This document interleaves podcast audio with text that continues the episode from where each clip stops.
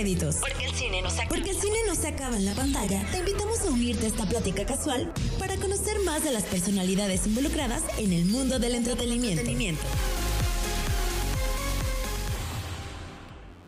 Buenas noches, bienvenidos a un episodio más de Postcréditos. En esta ocasión, como siempre, me acompañan. Jan, ¿cómo estás?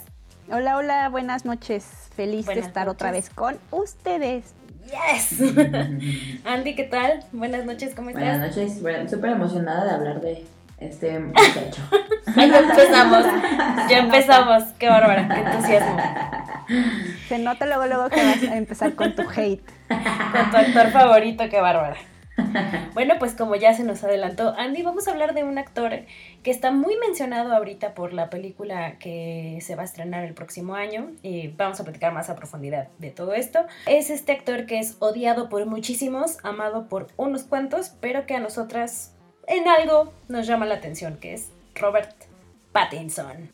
Pues no es que nos llame la atención, así dilo como es, que nosotros sí queremos porque se ha dicho salvo aquí Andy que se deslinda de esas declaraciones, pero en postcréditos queremos a Robert Pattinson y creemos que es, un, que es un gran actor, así con esas palabras, es un gran actor. Ahora, lo que, lo que resulte con ese último proyecto que está grabando no sabemos, pero ya platicaremos más adelante. Sí, la verdad, eh, no podemos negarlo. Este actor londinense, que nació en 1986, un añito más grande que yo apenas. Y está grande, así como dices, está grande, ya, ya, ya. 34 añitos. 34 añitos, estamos está jovenazos. está en su mero momento de... En su prime como podríamos decir. Es, es, un actor que ha hecho muchísimas cosas. Tiene, yo lo estaba contando por ahí, tiene más de 30 créditos en diferentes películas. ¿A ustedes qué les llama la atención de él? O, como, o sea, ¿qué perspectiva tenían pues antes, por ejemplo, de este programa? Bueno, pues yo, como bien saben, jamás me ha caído bien, no me cae bien. Eh, básicamente porque su cara no me gusta, no, me, no quiere escucharme súper odiosa ni tirarle hate. Yo tenía también muy clavado ese estigma de aquella película con la que se dio a conocer, pero también es importante que fui conociendo sus proyectos, que es a lo mejor lo que mucho nos hace falta a mucha gente, y ahora tengo esta perspectiva de que, así como dijo Jan, es muy buen actor, es un gran actor, muy versátil también y bueno.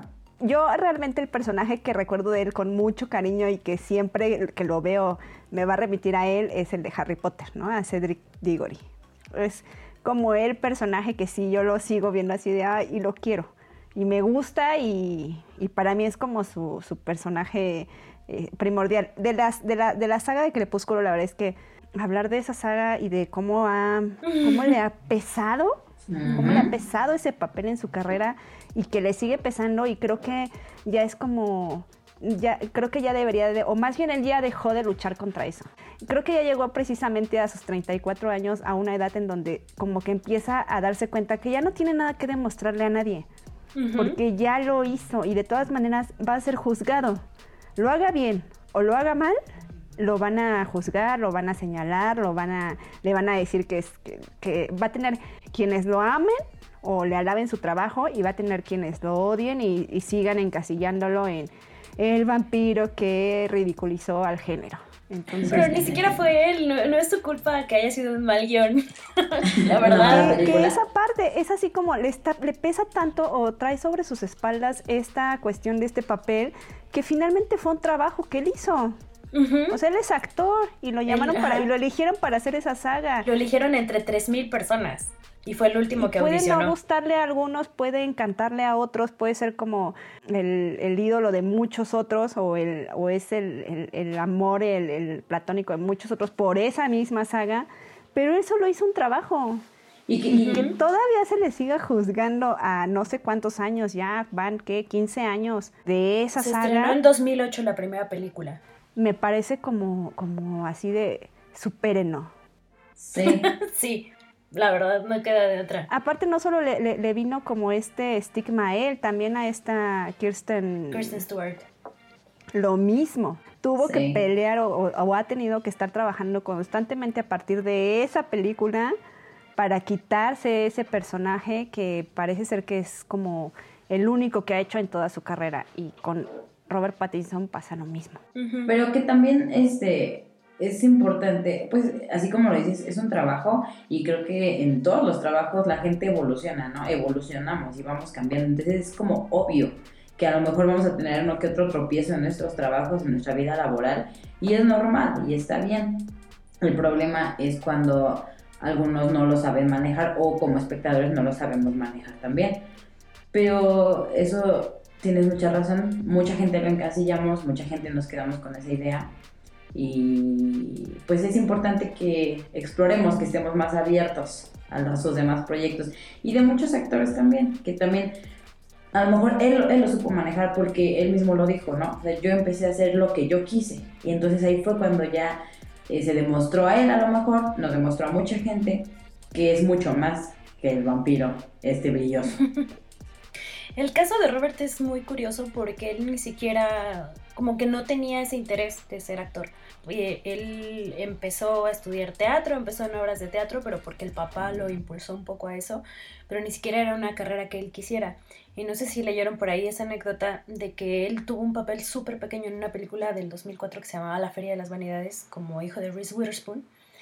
Y resulta que cortaron su papel y no le dijeron. Entonces la directora del casting se sintió tan apenada que le consiguió la audición que le dio el papel de Harry Potter y el Cáliz de Fuego, el de Cedric Diggory. Y de ahí eh, tuvo varios papeles así como en tele británica, que en realidad no había despegado nada. Y para la audición de Crepúsculo, él había ido a otra audición a Los Ángeles. Pero le dijeron que, que o sea, esa a la que fue no le funcionó, le dijeron que audicionara para una película indie de vampiros, así como low budget, está súper tranquilita y como les decía, audicionó entre, fue el, el, número 3000 y resulta que se quedó con el papel y fue un boom, internacional y tuvo una recaudación de más de 3 billones de dólares, o sea, es algo que él no se esperaba. Sí, creo que la, la fama le llegó como, como de golpe y esa misma fama creo que ha marcado muy fuerte su personalidad con respecto a cómo concibe. Se volvió, creo que a partir de este rollo de la fama y de ser observado todo el tiempo y de ser perseguido, se volvió hasta cierto punto paranoico, que es algo que sí se nota mucho en sus interpretaciones o en los papeles que elige. Y de hecho, algunos de los papeles que le han llegado ha sido por esta, como por este aire de paranoia que se carga como por ejemplo el de, Lighthouse, que ya platicaremos igual más adelante, Robert Tegger lo, buscó o lo escogió precisamente por ese aire raro que tenía de que todo el tiempo estaba como paranoico y asustado y, que es algo que uno pues lo, ve como, como lejano, ¿no? Y como, ay, güey, pues tienes fama, acostúmbrate, ¿no? Eh, tienes dinero, tienes fortuna, tienes... Pero al final sí hay un impacto en tu persona y en tu forma de ver la vida todo esto de que al final no puedes ser libre, porque eso lo, lo hablan mucho, que él no tiene como libertad para realmente o sea, salir a la calle que incluso. Hizo, ajá, un papel que hizo hace cuántos años y lo sigue manteniendo hoy por hoy en el ojo del huracán, si, hasta si levanta una mano, si estornuda, si, y además con tantas películas independientes en su haber, que no logra despegarse de ese, bueno, que la gente no logra Porque él ya es otra persona, exacto. Sí, él, de hecho durante el, durante los rodajes o durante las este las, los estrenos de la, de la saga de Crepúsculo, él hizo otras películas. ¿no? O sea, Cosmópolis está grabada en, en, ese inter en que iban saliendo las sagas de Crepúsculo. Entonces, desde mucho antes él decidió también que iba a comenzar a despegarse de, ese papel y a empezar a demostrar que pues madera de actor la tiene y, mucha. También creo que esa parte, creo que también, no sé, los directores, la, el, mundo del cine, a partir de estos papeles de películas independientes, de que se ha demostrado su valía como actor, creo que también ya lo han convocado a este tipo de películas que, en las que la gente ya tenemos más acceso. Entonces ya también se nos está permitiendo a otras personas poder verlo en otros papeles, precisamente yo creo que para esto, ¿no? Para desencasillarlo. Algo que dices es que eh, es curioso porque se encasilló, digamos, con el papel de Crepúsculo, con el papel de Edward Cullen, y el ir buscando estos otros proyectos hizo que se encasillara en proyectos como indie, en proyectos alternativos, en cine como diferente. Entonces ya no lo estaban llamando para proyectos de, de grandes presupuestos de Hollywood, de cine A. El que lo trajo otra vez de vuelta fue Christopher Nolan con Tenet y ya de ahí lo jalaron para The Batman. Pero antes de eso ya se estaba encasillando en esta parte de que no hacía grandes proyectos de Hollywood. Era muy curioso que tanto luchó por por sacarse o por despegarse de ese papel que se dedicó a hacer mucho cine independiente y llegó un momento en su vida en que en que no tenía trabajo, ¿no? No tenía llamados. Y, se preguntó, le preguntó a su manager que qué estaba pasando y pues le dijo, le dijo, le dijo prácticamente, pues es que no estás en la lista, pero no estás en la lista del cine A o del cine comercial, no porque no te quieran llamar, sino porque tú no estás haciendo esos papeles, tú, tú has demostrado que no, has mostrado poco interés hacia esos papeles y por eso es que ni te toman en cuenta. Y a partir de, eso fue que dijo, no, pues ya es momento. Y creo que además lo hizo en un muy buen momento el empezar a regresar al cine comercial y además al lado también de un director que aunque hace cine comercial, es un director que también se da como esta libertad de hacer, un, de hacer una exploración en el cine, como es Christopher Nolan. Así es. Pero bueno, antes de que sigamos hablando de, de sus proyectos como actuales, regresémonos un poquito en el tiempo, justo así fresquecito de Crepúsculo, que hizo películas como Agua para Elefantes, como Remember Me, Bell a mí, que yo no sabía qué significaba hasta que vi la película y dije, ay, como no se me ocurrió eh, buscar el significado. Y Cosmópolis, de estas películas como que opinan, que ven, o sea, empezó a despegarse ahí o no, fue el mismo, porque esas son un poquito producciones un poquito hollywoodenses todavía. Cosmópolis no tanto. Cosmópolis, de hecho, es un poquito, creo que nada. Este. es que si es así de un poquito, creo que nada, porque este, el director eh, Cronenberg. David que, Cronenberg. Que después trabaja también otra vez con él en, en Mapa a las Estrellas. El cero, cero, este, cero hollywoodense es el cine de, de, de Cronenberg es complicado, no está fácil, es demasiado también explorativo y existencial. Eh, entonces, para nada creo que sea un cine que es un cine hollywoodense, al contrario, creo que también es, es muy, muy dentro del cine independiente y del cine explorativo que el que hace Cronenberg. Entonces, así como, bueno, realmente un poquito hollywoodense, y a lo mejor sería más eh, Remember Me, que sí sería, creo que un, un tono más una película más comercial y que creo que no le fue tan bien, pero porque aparte tocar el tema de las Torres Gemelas nunca ha sido tan fácil. Y creo que es una buena... A mí esa película de Remember Me me gusta mucho. Es bonita, es una... Bueno, es, un romance, es un poquito drama romance, o sea, con la fórmula de la un poco comedia romántica, pero tiene un twist relacionado con, con esto de las Torres Gemelas que lo hace una película diferente. A mí también esa me acuerdo que me la recomendaron porque yo no la había visto hace muchos años y me dijeron que no nada más por él la viera, sino por este tema, por este pequeño twist, que la viera. Entonces, es recomendable si no la han visto, pues búsquenla por ahí, está está bonita, es un poco este triste, pero vale la pena verla. De Agua para Elefantes ya habíamos platicado en el programa de Reese Witherspoon, que igual es, una, es un romance, también un poco drama ahí con este Christoph Waltz y Reese Witherspoon, que están maravillosos los tres en sus papeles. Y Bellamy a mí me hizo sufrir un poco. Ahí no, no me gustó mucho su actuación. Yo siento que para ese papel, que la película se, se traduce como bello amigo o amigo bello, eh, siento que hubiera quedado muchísimo mejor para ese papel, que está basada en una novela, es como un seductor que utiliza su belleza para escalar en la sociedad francesa. Yo siento que hubiera quedado mejor, pues alguien como más así físicamente atractivo, como Henry Cavill, pero está, o sea, terminas odiándolo al tipo. Entonces creo que ese tipo de sentimientos que te transmita un actor, siento que demuestra un poco que lo está haciendo bien. Justo a mí, por ejemplo, en esta película de Bellamy, no, no se la compro como seductor, la verdad. no se la compré como seductor y sí me hizo enojar, me hacía mucho enojar. Entonces también digo, ay, me cae re gordo. Pero justamente, y eso creo que es, es un comentario que siempre hemos hecho, o sea, si un actor te transmite sentimientos, sean negativos, o positivos, está haciendo su trabajo y está haciéndolo bien. Y otra película que yo vi fue Cosmópolis, que la verdad no la entendía, no la estaba entendiendo, o sea, es una película difícil, está complicada, está rara, pero también ahí sentí yo su actuación como un poquito plana, no sé, así como que no me transmitía mucho, como un tipo así como medio prepotente, como este tipo millonario que cree que puede hacer lo que sea y... Pero ya, bueno, el rollo del final pues sí, sí me puso así como medio... ¡Eh! Como que sí me puso medio alerta, pero aún así lo sentí un poquito plano, pero, pero sí se sale de su papel de crepúsculo, o sea, sí está haciendo cosas diferentes, sí se nota que actúa diferente, aunque pues no, saben que no es mucho de mi agrado, pero como decía, iba evolucionando, estaba evolucionando.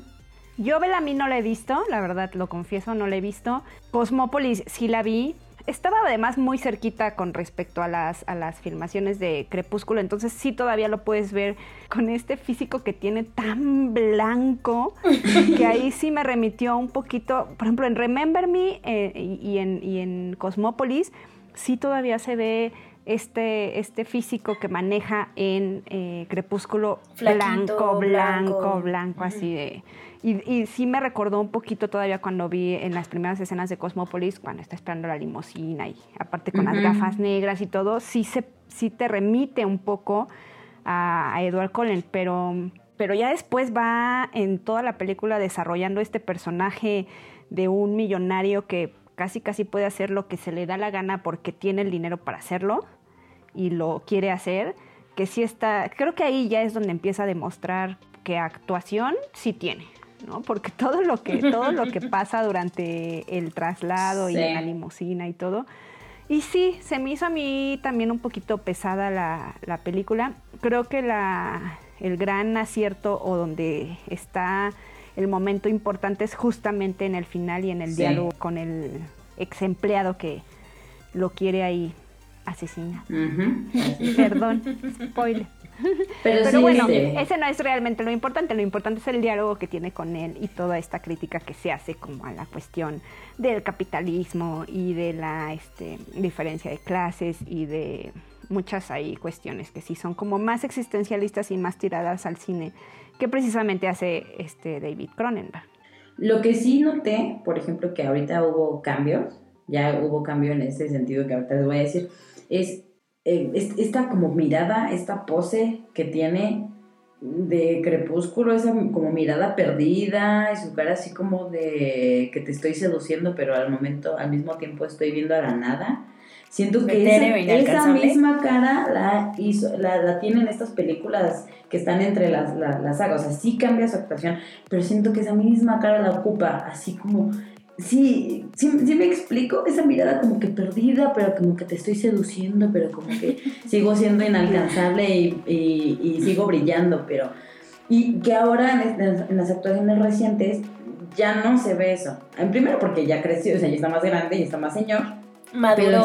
Pero, en, segundo porque, pues, o sea, también pues cambia, cambia lo mismo, ha ido evolucionando y todo, pero sí noté mucho eso, en, en Bellamy, en este, en Cosmopolis, siento que tiene la misma cara de mí.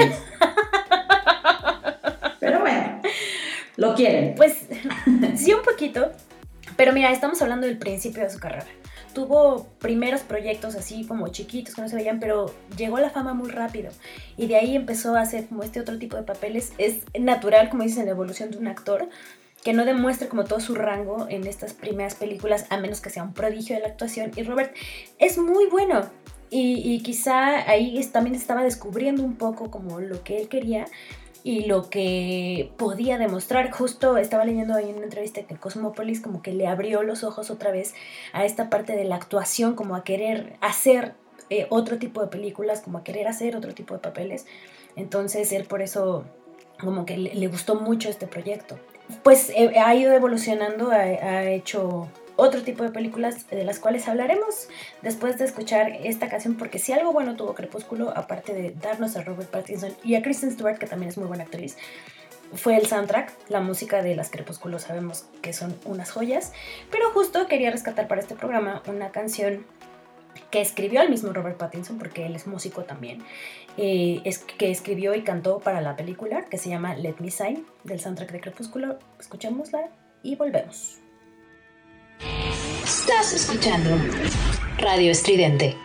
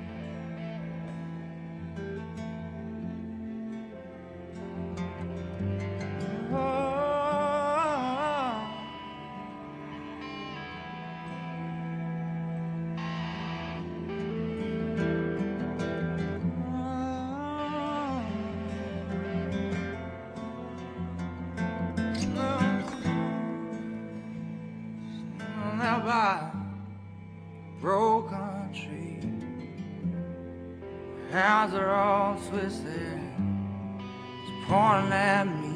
I was damn about like coming. All the lights see spoke with a voice that disrupted the sky. She said, Walk all over, yeah, it's a bitter shade. I'll wrap you in my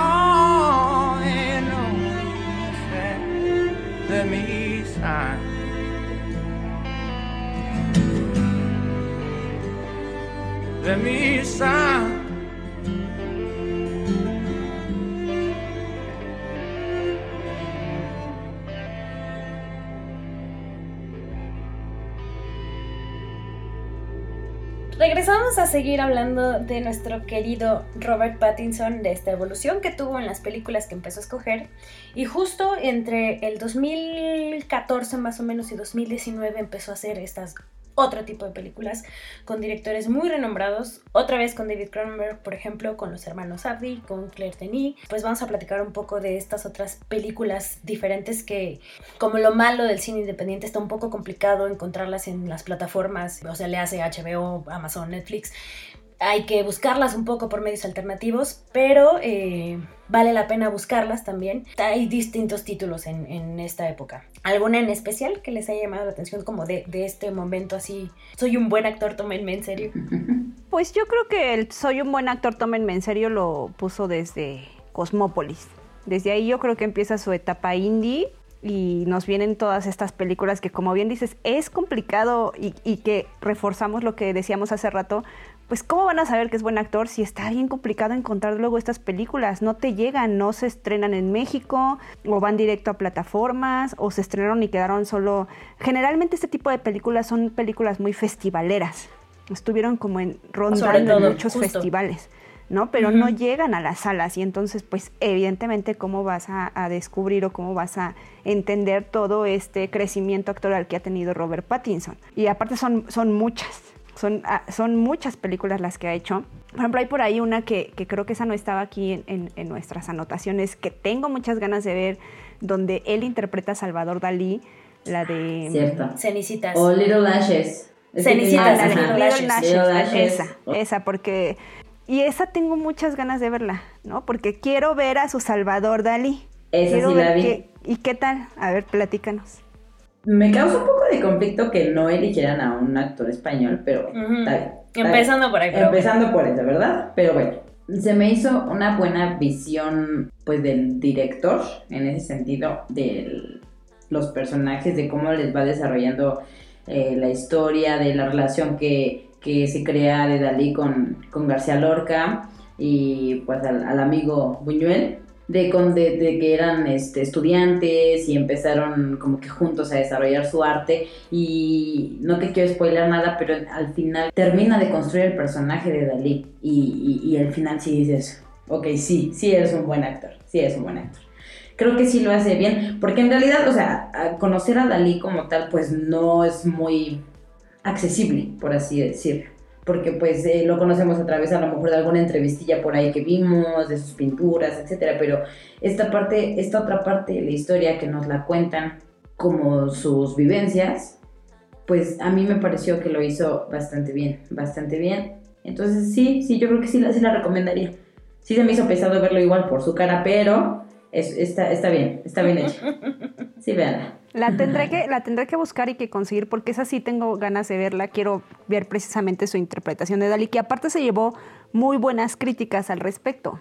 Sí, a lo mejor causa un poco de conflicto esto que bien dices, porque cuando estaba viendo yo el tráiler dije, ay, qué extraño es ver a Salvador Dalí, a García Lorca y a Luis Muñoz interpretados por personas que no son españolas, pero me quedé con ganas de, de verla, ya la, la buscaré para, para ver qué tal. Pero esa es otra muestra más del rango actoral que tiene Robert Pattinson. Y que aparte son películas que no ah, te llegan fácilmente. No, y algo que a mí se me olvidó decir, que, que creo que también es muy importante resaltar, es esta capacidad que tiene de hacer acentos de cambiar sus acentos y de cambiar su manera de hablar al actuar. O sea, sabemos, pues es británico, entonces cuando interpreta a Dalí, pues cambia el, su manera de hablar como un español hablando inglés. Mm, más o menos, más o menos. Pero por ejemplo, en la última película que vimos, pues tiene un, tono sureño. Que nos vamos a esperar un poquito. Sí, y no nos vamos a adelantar para platicar. Solo el punto era esto de que también se tiene que, que resaltar, porque es, siento que es un acierto muy importante en sus interpretaciones esta, esta capacidad que tiene de, de, hacer acentos. Por ejemplo, en la de The King, él habla con un acento francés. En el, en el tráiler se supone que, bueno, porque es lo que he visto, la verdad no he visto la película, pero Timothée Chalamet, pero eh, en el tráiler se supone que él es como el enemigo del, del rey inglés y es, es un este, personaje francés y se escucha su acento padrísimo. A, mí, yo fangirleo por Robert Pattinson. De hecho, esa, o sea, volví a ver el tráiler hace poquito y tengo muchas ganas de verla. No lo he hecho, o sea, me he detenido por el protagonista, pero creo, creo que debo darle una oportunidad porque aparte tampoco tuvo tan buenas críticas. Yo tengo que confesar que con esa de King, con la de The King, me quedé dormida, como lo hace a veces Andrea. Yo me quedé dormida. Justo creo que me desperté en la parte de Robert Pattinson. Él lo hace bien, pero aparte tiene él un papel pequeño, tampoco es un papel muy grande, que aparte es otra de las características de sus trabajos. Trabaja en muchas películas en donde él no es precisamente el protagonista, él es el personaje secundario en muchas de las películas que ha, este, que ha hecho, pero no por eso, no por ser secundario, demerita el papel o ya no lo quiere. Al contrario, creo que hay veces que hasta destaca más que los que son los protagonistas, como es en el caso de The King, que creo que las críticas favorables se las llevó precisamente él, por su papel. Sí, justo eso, eso que acabas de decir es algo que yo quería mencionar, porque siento que funciona muy bien como actor de reparto.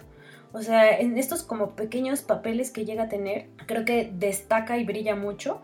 Eso sobre todo lo hizo, bueno, en esta que es de King, creo que en Z La Ciudad Perdida tampoco es el protagonista, en Maps to the Stars tampoco es el protagonista. Está interesante ver cómo tienes eh, otro tipo de trabajos donde lo que hace como que es una buena colaboración.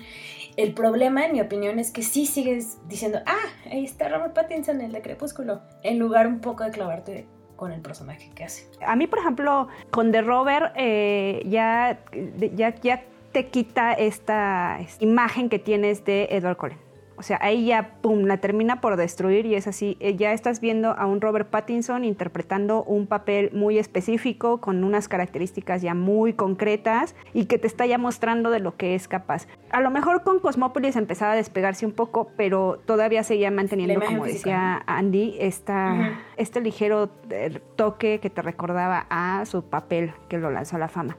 Y en, en, esta película de Robert de, este, no, no me acuerdo de qué año David es. David 2014. Del 2014. Ahí ya, eh, porque aparte interpreta a un personaje que tiene como problemas, un ligero retraso. Y entonces es como ver a, a un Robert Pattinson completamente diferente y ya empiezas a verlo en, en, en, otros, en otro papel. O sea, ya empiezas a, a, creértelo. Ya empiezas a, aplaudirle como lo que está haciendo. Creo que es una, es una buena película, pero igual sí, volvemos a lo mismo, es una película independiente y que son películas finalmente como de nicho, ¿no? O sea, que no mucha gente las va ni a disfrutar ni a entender. También lo que pienso yo es mi perspectiva. Creo que le quedan muy bien este tipo de papeles como oscuros, como sombríos. Siento que lo hace muy bien. siento que esos papeles le quedan. No sé si por su físico, no sé si por su manera de actuar, pero siento que se la creo más en ese tipo de papeles que en otros como de romanticones, como de galán, etc. Siento que, siento que en estos papeles como que explota más su capacidad actoral explotan más sus habilidades. No sé qué opinan. Sí, totalmente. Sí, yo también como, como, como actor este... Romántico galán.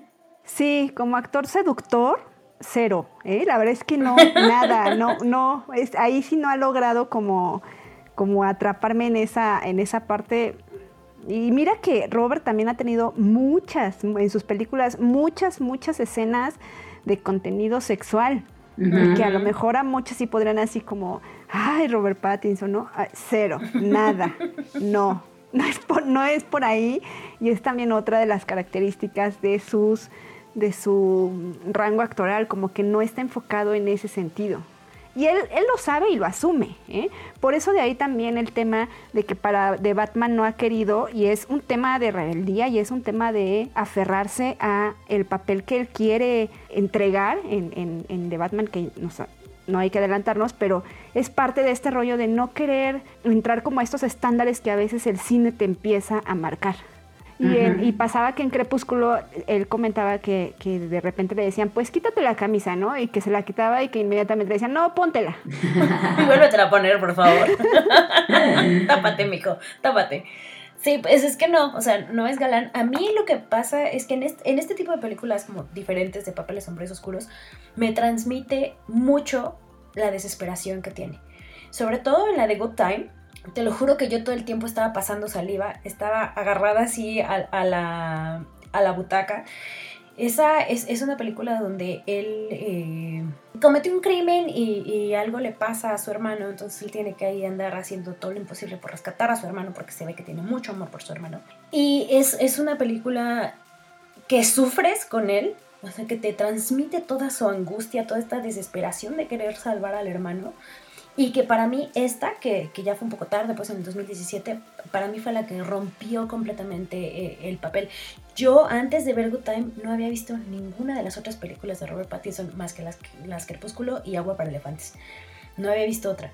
Entonces cuando tuve oportunidad de ver esta película que fue completamente diferente y que aparte la vi afortunadamente en premier, tuve chance de verla antes de, muchas personas. A mí me abrió los ojos a, este otro tipo de actuaciones. Es una muy buena película, muy frustrante, pero que para mí fue así, rompió como todos mis esquemas y me volví fan de él a partir de ahí. Si no me equivoco, también como para la crítica, ese ha sido uno de sus mejores papeles, ¿no?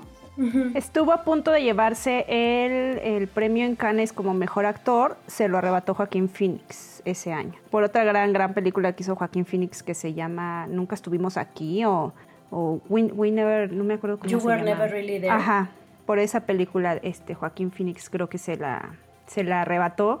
Pero sí, fue... Mm, creo que en este, en este proyecto lo que también se conjuntó mucho es el cine de los hermanos Safdie. es, un cine muy distinto, es un cine, volvemos otra vez al tema, independiente, pero es un cine con mucha característica en cuanto a que los hermanos Safdie no te van a presentar un cine eh, conmovedor o que te deje con un buen sabor de boca o que te despierte emociones bonitas, ¿no? Que apele como a este sentimentalismo y a este, este, esta ética de lo correcto y de lo que debe ser el cine de los hermanos Apti es más bien como eh, subversivo y cruel y demasiado callejero, está como eh, enfocado más como a este tema de, retratar a los, a, las, a los personajes o a las personas que son como marginales.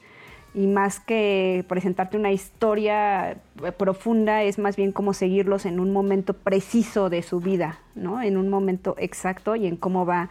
Tú quieres que le salga bien al final porque terminas como pues empatizando un poco. Aunque aunque aunque aquí con este en este personaje de Robert Pattinson es bastante egoísta y terminas así, es como demasiado desinteresado por los demás. Creo que lo único que le interesa es su hermano, precisamente. Pero es un tipo mañoso, egoísta, abusivo. Y, y, a lo mejor podrías no empatizar con él porque pues, pero al final es el protagonista y entonces esperas que de alguna u otra manera le salgan las cosas. Y los hermanos Safti tienen esta maravillosa visión de dejar que, los, que, a los protagonistas no les salgan las cosas. Ya lo vimos con Uncle James también, que es otra gran, gran, gran película de los hermanos Safti, que al final te quedas con, con la boca abierta literal y dices, no lo puedo creer. Con el hígado torcido. Entonces creo que aquí se conjuga eso. Y Robert Pattinson estaba buscando trabajar con los hermanos Safty porque ya los conocía, ya los, ubicaba. Y él fue el que quería trabajar con ellos y creo que cuando lo conocieron, este, cuando ya por fin pudieron como tener contacto y todo esto, ellos quedaron como también muy complacidos de que él fuera el protagonista de la, de la película. De hecho, el papel lo escribieron para él. O sea, él, los buscó, les mandó un correo así de, oigan, por favor, considérenme en su próximo proyecto. Como dices, lo, conocieron, se llevaron bien, empatizaron y le escribieron el papel en esta película y le quedó como anillo al dedo. Good Time, según tengo entendido, no se estrenó en salas, en, en, pasó directamente a plataformas pero no sé, es a lo mejor un dato que no tengo como tan claro, pero según tengo entendido ese es el gran problema de el cine indie que a veces pasa por muchos festivales, pero no tiene estreno en salas. Y actualmente Good Time, si no la consigues eh, por medios alternativos, la única manera de poder verla es comprando la película porque ya no está en ninguna plataforma y en todas las plataformas en donde está, está a la venta. No la puedes conseguir en renta ni, ni nada. Bueno, pero tómenlo de nosotras, vale la pena que la compren. Sí, Sí, es ese cine que todavía vale la pena que tengan ahí guardados en sus mueble de películas. y antes de que termine este bloque, porque a mí sí, para mí es súper también importante, que es este rollo de que Robert Pattinson también busca a los directores para poder, para poder actuar con ellos, para que lo consideren en sus, en sus proyectos. Y en el caso de Claire Denis, no sé cómo estuvo, si ella ya lo traía ahí en la mente de que quería trabajar con él y eh, hasta que llegó High Life y se pudo concretar, o fue él quien la buscó a ella para que se pudiera concretar este proyecto. No recuerdo bien cómo está la historia, pero el chiste es que se logra concretar un proyecto de ellos dos. La primera película de Claire Denis filmada este, en inglés. Y aparte es una película que es, este, ciencia ficción pero es ciencia ficción no normal y de la que estamos acostumbrados. Volvemos a lo mismo. es un tema más independiente y con eh, una idea distinta a lo que normalmente estamos acostumbrados a consumir. Sí, o sea, ciencia ficción están acostumbrados como a acción, naves, cosas ahí raras. Y esto es como el ser humano puesto en el espacio.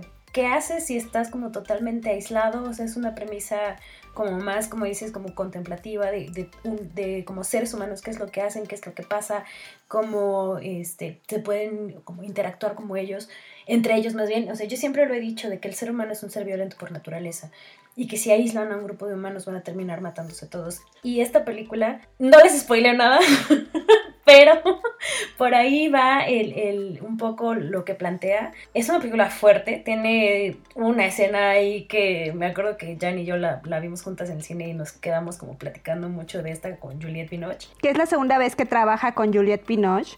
En Cosmópolis hace igual una escena fuerte con Juliette, con Juliette Binoche y la verdad es que sí, cuando los ves juntos, creo que tienen una muy buena química. Extrañamente, cuando vi Cosmópolis y los vi juntos, dije, oye, tienen como muy buena química. Y mira que ya se llevan edad, ¿no? Sí, Juliet ya le lleva bastante data a, Robert Pattinson, pero tienen muy buena química. Me gustaría una película de ellos dos como protagonistas de romance acá, pero romance fuerte. Ándale.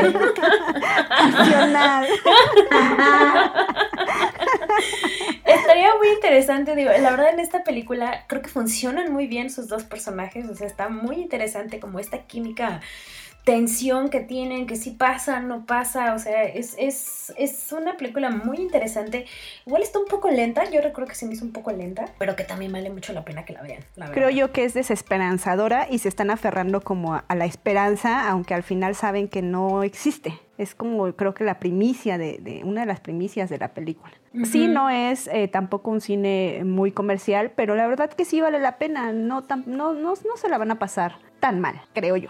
Creo que en Cinepolis Click, si no me equivoco. Tal vez la podemos encontrar en Cinepolis Click. Se va con recomendación de postcréditos. Búsquenla, la verdad es una, es una película muy interesante. Contemplativa, tranquila, pero la premisa que tiene te deja pensando muchas cosas. Y para dar paso a, las últimas películas como los proyectos eh, más recientes de Robert Pattinson, vamos a escuchar una canción que es parte del soundtrack de Good Time, que se llama The Pure and the Damned de One Tricks Point Never featuring Iggy Pop y volvemos. Estás escuchando Radio Estridente.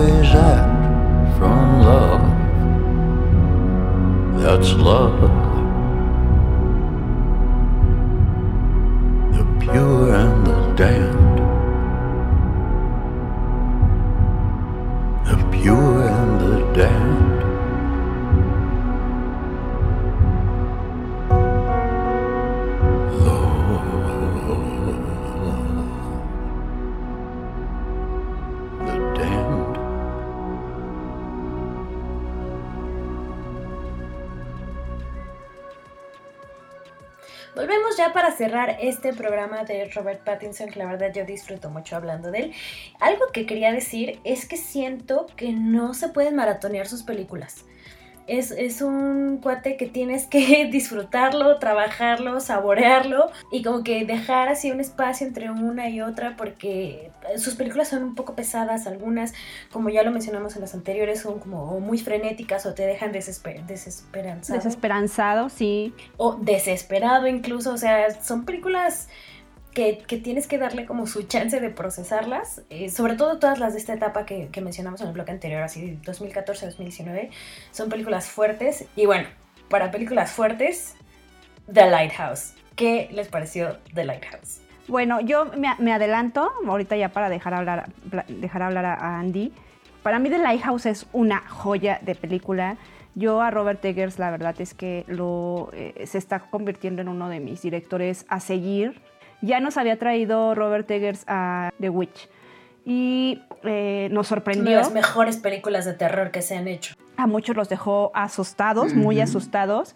A mí no tanto, pero este, pero bueno, sí fue una gran, gran película la manera en que plantea él la situación, el, cómo, cómo firma, o sea, las luces que utiliza, este, cómo, eh, si es en blanco y negro a color o no. O sea, todo todas esas cuestiones que utiliza Robert Eggers y con The Lighthouse, la verdad es que te lleva como al límite de la claustrofobia y el encierro y bienvenidos confinamiento de COVID-19. Justo, quizás no sea una película para ver en el encierro. aguanten, resistan, que no están pasando lo que están pasando eh, Willem Dafoe y Robert eh, Pattinson en El Faro. Eh, cuando, cuando vi la, la premisa, dije, ¿cómo va a funcionar una película con dos, de dos horas o un poquito más, con sostenida solo por dos actores? Toda la película. Y está, a mí me encantó. Eh, los dos dan ahí una cátedra de actuación. O sea, Willem Dafoe, que ya sabemos que es un súper actor. Robert Pattinson se pone a su nivel, se pone a su altura y le dice, mira lo que, de lo que yo también soy capaz de hacer. Y está increíble. De verdad es que creo que es una de las, de las películas que no ha sido que creo que no fue tratada como debió de haber sido tratada, sobre todo en el tema de, los, de las premiaciones. A Willem Dafoe lo ignoraron casi casi por, este, por esta película, a Robert Pattinson igual, y creo que es una película que tuvo que haber sido por lo menos más reconocida, que creo que Eggers no trabaja en ese sentido de que reconozcan su... de este, querer buscar el sus, premio, Sus películas, ¿no? Ajá. Pero la verdad es que vale mucho la pena porque también ese tipo de películas, por, porque, porque no son tomadas en cuenta por los premios importantes o los premios más mediáticos, es que la gente no se entera que existen y no las ven. La verdad es que es una gran, eh, un gran acierto que HBO la haya rescatado y la tenga ahorita en plataforma. Búsquenla véanla y también es una película que tienen que procesar después de verla, pero vale mucho la pena. No, no dije más de la trama ni nada porque te lo dejo a ti, Andy. No, justamente no la he visto, pero esa es una película que tengo muchas, muchas, muchas ganas de ver justamente.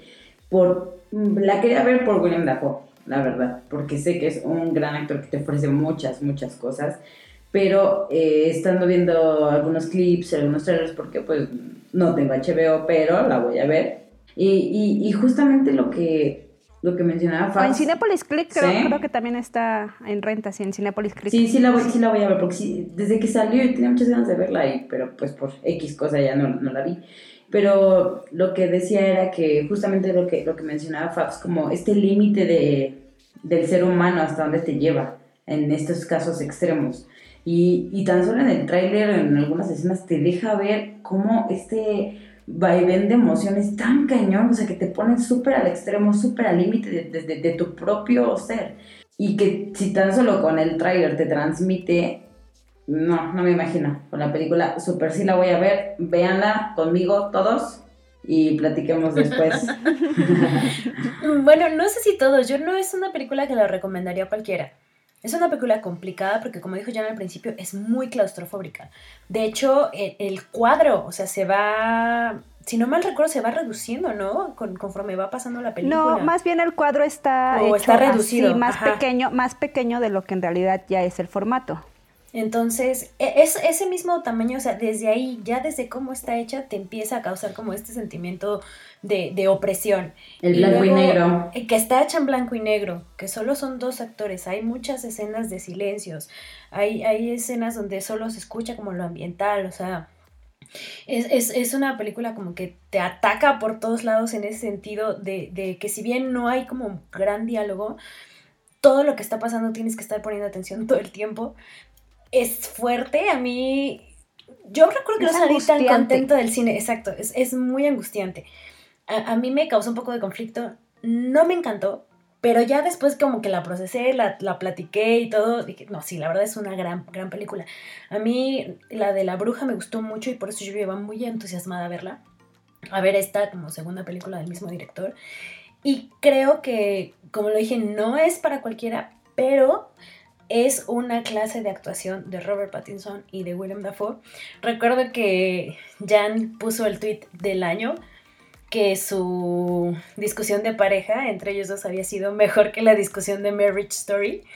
Porque estaba justo así, acaba de salir al mismo tiempo. Y lo sostengo. y lo sostengo. Esa, esa cátedra que tienen ellos dos, esa discusión que tienen de pareja, tiene mucho más sentimiento, mucho más fuerza, mucho más valor que la discusión que tienen este Adam Driver y Scarlett Johansson en Historia del Matrimonio, que es como, si se van a reclamar algo, reclámense algo como se reclaman, güey. Justo, es, es una película muy intensa, pero que, pues, si está en la plataforma, si, si te llama la atención y quieres ver como otra faceta de, de estos actores, pues vale la pena que la veas. Sí, porque sí, sí no es un cine para alguien que está buscando emociones este, más eh, tranquilas, digamos.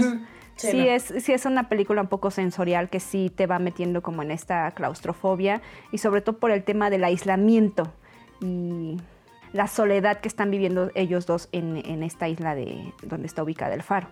¿no? Pero sí, yo creo que a ti te va a gustar. Eh, sí, yo también siento que te va a gustar. No, no, te va, no te va a asustar, no es cine de terror, no te preocupes, por lo menos no de ese terror que te asusta, pero sí te va a, dejar un poquito angustiada al final. Como esas películas que me gustan. Sí, películas raras. Perfecto, la voy a ver. Y está ahorita en boca de todos Tenet, pero pues ahora sí que lástima Margaritas, ¿verdad? Nosotras seguimos en casa, así es que no podremos platicar de Tenet.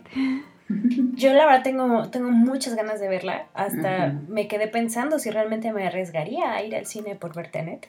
Lo pensé y dije, no seas tonta la va, ¿no? O sea, sí vale la... O sea, Robert Pattinson es Christopher Nolan.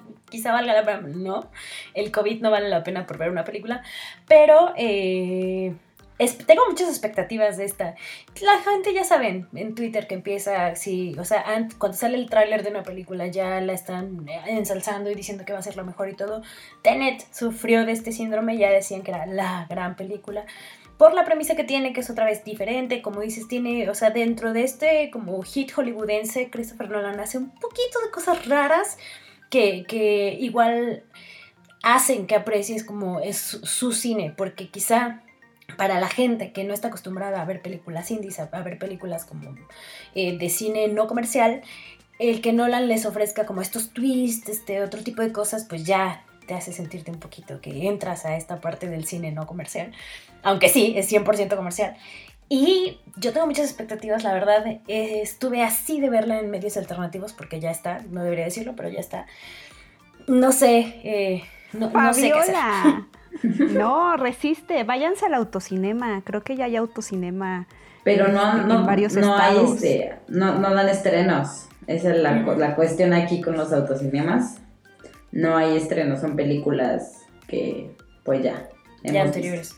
Entonces, ese es el problema. Vamos a tener que esperar para, para ver esta película, porque si todas tenemos eh, grandes expectativas. Y pues ya cuando salga, platicaremos qué tal hablando de, estas películas que condenan o ensalzan antes de que salgan, eh, salió el tráiler de The Batman, que Robert Pattinson va a ser el protagonista, que cuando se anunció que iba a ser él, las redes se inundaron así de hate de que, de que cómo era posible que el vampiro fuera a ser el Batman, cómo les tocaban a su preciado Batman. Yo la verdad me puse muy contenta. Me, me pareció una elección muy interesante eh, para el Batman. y después, aparte, ya salió el tráiler de la película y se ve que va a estar cruda, igual se ve que va a estar ruda, o sea, que tiene esta, esta misma como parte muy oscura, que como es Batman, el Batman de los cómics. ¿Ustedes qué opinan? ¿Quieren verla? ¿Se les antoja? Yo desde que lo eligieron como Batman dije, sí, han hecho una gran elección y sigo sosteniéndolo. Espero que no me vaya a fallar, no me vaya a fallar eh, Pattinson. No creo que él me falle, pero hay que ver el proyecto porque también es lo que hemos platicado muchas veces. No es precisamente el actor en el que recae el que un proyecto sea bueno o malo. Es también a veces cómo se desarrolla el proyecto, cómo se desarrolla el guion, hacia dónde van a llevar este, el, Batman de ahora. Estaba leyendo que lo van a llevar en esta ocasión hacia el trauma como psicológico que tiene, que tiene Batman o que tiene Bruce Wayne, Por, el, por el tema de la muerte de sus papás y todo este, este, rollo que ya sabemos que al final pues sí es un personaje eh, mentalmente dañado, aunque aunque haga el, en apariencia el bien o luche por el bien de la ciudad, pero finalmente está dañado, ¿verdad? Y creo que es lo que iban a hacer esta exploración, que creo que a Robert Pattinson, si lo van a hacer en ese sentido, le va a quedar perfecto. Porque si hay alguien que puede explorar un trauma psicológico, es precisamente Robert Pattinson. Lo que yo, la verdad, la verdad, voy a ser muy honesta, cuando vi el supe la noticia, me fui con todo mundo y dije, es que, ¿por qué? Aparte de que me cae mal, la verdad no había visto otras películas, otros proyectos, no lo había visto con otros ojos. Entonces también sí creo que es bien importante que sí veamos otros proyectos, que estemos abiertos también, porque a veces nos cerramos y nos aferramos a que no, no, no, no, no. Bueno, pues hay que, si nos gusta el cine, vamos a ver cine y vamos a abrirnos a otras posibilidades. Y justamente me puse a ver otras películas, me puse a leer un poquito y volví a ver el tráiler, me emocionó la verdad, sí quiero ver la película, yo espero que también que sí haga un buen papel. Creo que lo va a hacer. Puede ser más o menos garantía, a lo mejor no lo sabemos. Pero lo que a mí también me, late de esta nueva eh, entrega es que están rescatando estos personajes de nuestros, de aquellos ayeres. Que va a salir el pingüino, el acertijo, pues regresa nuestro querido, como siempre, James Gordon, Catwoman. Entonces, siento que eso también es un, es un acierto. Vamos a ver cómo lo maneja y cómo se desarrolla, pero también siento que eso es un gancho y que puede servir, puede servir. A, ver, a ver qué tal le va. Yo la verdad eh, sigo apostando por Robert Pattinson.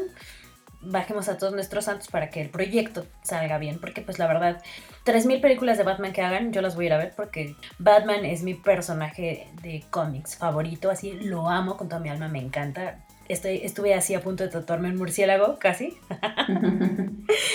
Entonces, eh, proyecto Garan de Batman, proyecto que voy a ver. Y pues a ver, a ver cómo le va. Y, ya regresó, ya regresó al, plato, ya regresó a filmar. después de una interrupción ya por, el coronavirus, ya está. Bendito sean. Ya está grabando otra vez. Pues esperemos ese estreno para, me parece que ya se retrasó para octubre del 2021. Uh a ver cuándo podamos verlas en cines. Y un proyecto nuevo que se acaba de estrenar de Robert Pattinson apenas el 16 de septiembre en Netflix, directamente en plataforma. El Diablo a todas horas o The Devil All the Time, que está protagonizada por Tom Holland, pero que Robert Pattinson tiene un papel ahí secundario, pero clave para, para la evolución del personaje de Tom Holland. ¿Qué les pareció esta película intensísima? Yo, yo quiero decir algo muy, muy puntual sobre esta película. Y no sé si voy a opinar más porque es demasiado, es, fueron demasiadas emociones ahí, demasiado, está muy intensa. Pero solo quiero, quiero mencionar algo que, creo que es el punto, el punto clave de la película. Es esta, este fanatismo, fe, adoración, etcétera, hacia Dios tan grande en cualquier época, porque él nos lo maneja en esta época, en los 60, época posguerra, que esta fe, fanatismo, adoración a Dios, determina las acciones de los personajes tan cañón. O sea, determina tus acciones y a pesar de las consecuencias o que no ves las consecuencias, Eso fue lo que a mí me, me, me causó mucho, ah, o sea, eso para mí es como la, no sé si la premisa, pero es como la Que te clave causó de la película. conflicto. Sí, o sea, que, o sea, que es tanto, es tanto esta fe que se crea, o es tanto esta costumbre que determina muy cañón las acciones de casi todos los personajes. O más bien de, de, de- de que se hila toda la historia. Coincido contigo, eh, creo que el tema central es como esta fe mal enfocada, como esta fe mal encaminada que termina en realidad por, llevándote a cometer acciones contrarias a lo que se supone que tu fe que tu fe dice, ¿no? Que tu fe dicta o que tu fe Predica. te, ajá. Es, es, es curioso como si al final creo yo sí es una crítica a la este a, a- a la fe de las personas, sobre todo a eso. Más bien es, ajá, como, o sea, cómo cada persona practica la religión, o la percepción de cada persona sobre lo que es la religión, o sobre, sobre lo que es Dios, Ujú. ¿No? Basada en la novela de Donald Ray Pollock que, se, que lleva el mismo título, Y que él es el narrador de la película, aparte. eh, El Diablo a todas horas me gustó, pero sí siento que de repente no pudo como, para mí como que no terminó de cuajar el proyecto.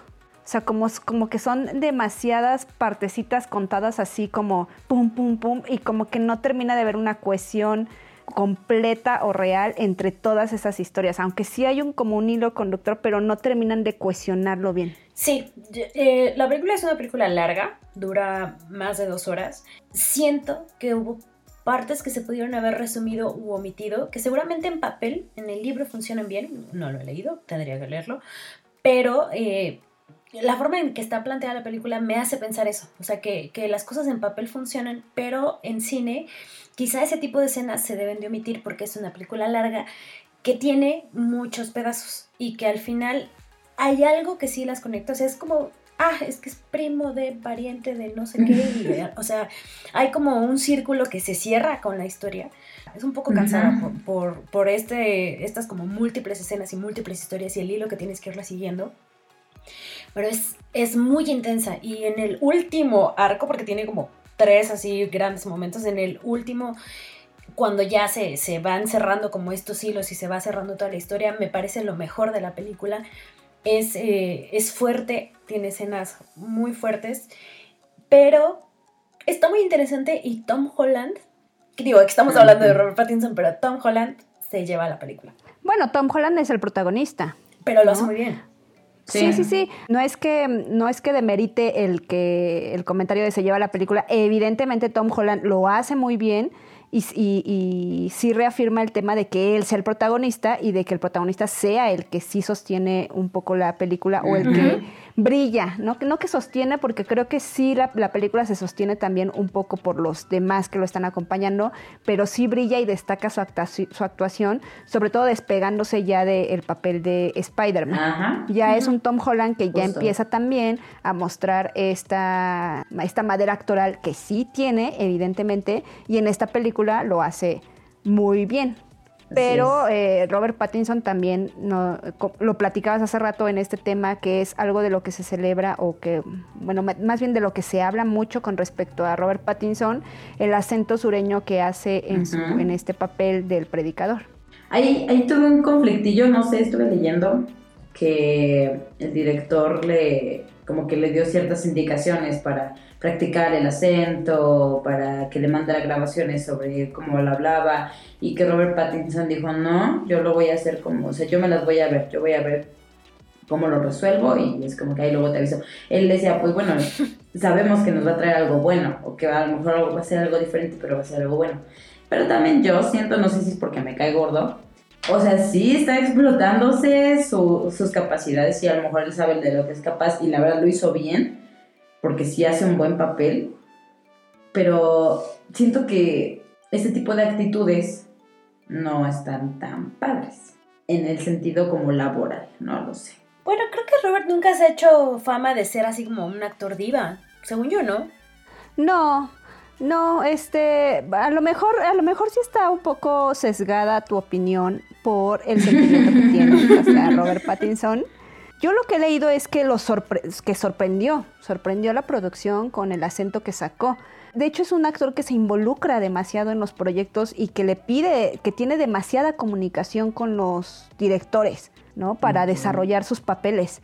De hecho, lo tienen un poco catalogado hasta de que es cansado trabajar con él porque pide demasiada información para el desarrollo de sus personajes. Diferente a, a lo mejor a Edward Norton o a Shia LeBouf, que son como como más bien como que sí se involucran, pero en el mal sentido de querer cambiar y modificar las cosas. Creo yo, ajá, tengo entendido que Robert Pattinson no es así. Bueno, es que esa, según en una entrevista con el director, la verdad no estoy segura de que haya pasado, o sea, tampoco sé, yo lo leí. Pero pues bueno, de todas maneras, no lo odien, como yo. Como que no odio, solamente me cae gordo, pero vean sus películas. The Devil All the Time, ¿la recomiendan para que la vean? Sí, yo sí la recomiendo. Creo que no es una película tampoco para todo mundo. De acuerdo. Eh, mi punto para recomendarla es precisamente lo que hemos venido hablando, que es una película accesible, que mucha gente puede ver, que a lo mejor los jala por Tom Holland, pero también va a ser una oportunidad para que conozcamos o conozcan un poco sobre este desarrollo actoral de Robert Pattinson. Entonces yo sí la recomendaría precisamente por eso. Y bueno, pues quienes nos escuchan, ahí escríbanos si les gusta Robert Pattinson, si no les gusta, qué película les gusta de él. Yo solo quiero decir, decir algo. Robert Pattinson tiene un proyecto con Johnny Depp que se llama Esperando, Waiting for the Barbarians, que también está ahorita haciendo recorrido por festivales y que por supuesto que la estoy esperando más por Johnny Depp, pero qué bueno, qué privilegio poder ver a Johnny Depp y a Robert Pattinson en una misma pantalla. Gracias. Ahí vemos, estaremos al pendiente de este proyecto. Y pues ha llegado el momento con esta recomendación de The Devil of the Time que se vea como con sus precauciones. Para despedirnos vamos a cerrar con esta frase de Robert Pattinson que encierra un poco todo lo que platicamos de él, que dice, me gustan las películas más que actuar. Y me gusta la idea de estar en las películas que me gustan para que por lo menos sepa que estoy contribuyendo con algo. ¿Dónde nos escuchamos? ¿Dónde las podemos escuchar, Jan? A mí en Twitter como Jan-Is y en Instagram como Yang-oso. ¿A ti, Andy? A mí en Twitter como arroba todo junto, y china con doble A. A mí Fabs me encuentran en Twitter como la de Palomitas y en Instagram como Fabs Olart. Recuerden seguir al podcast en arroba postcreditosp en Twitter y postcreditos podcast en Facebook. Nos escuchamos la próxima semana.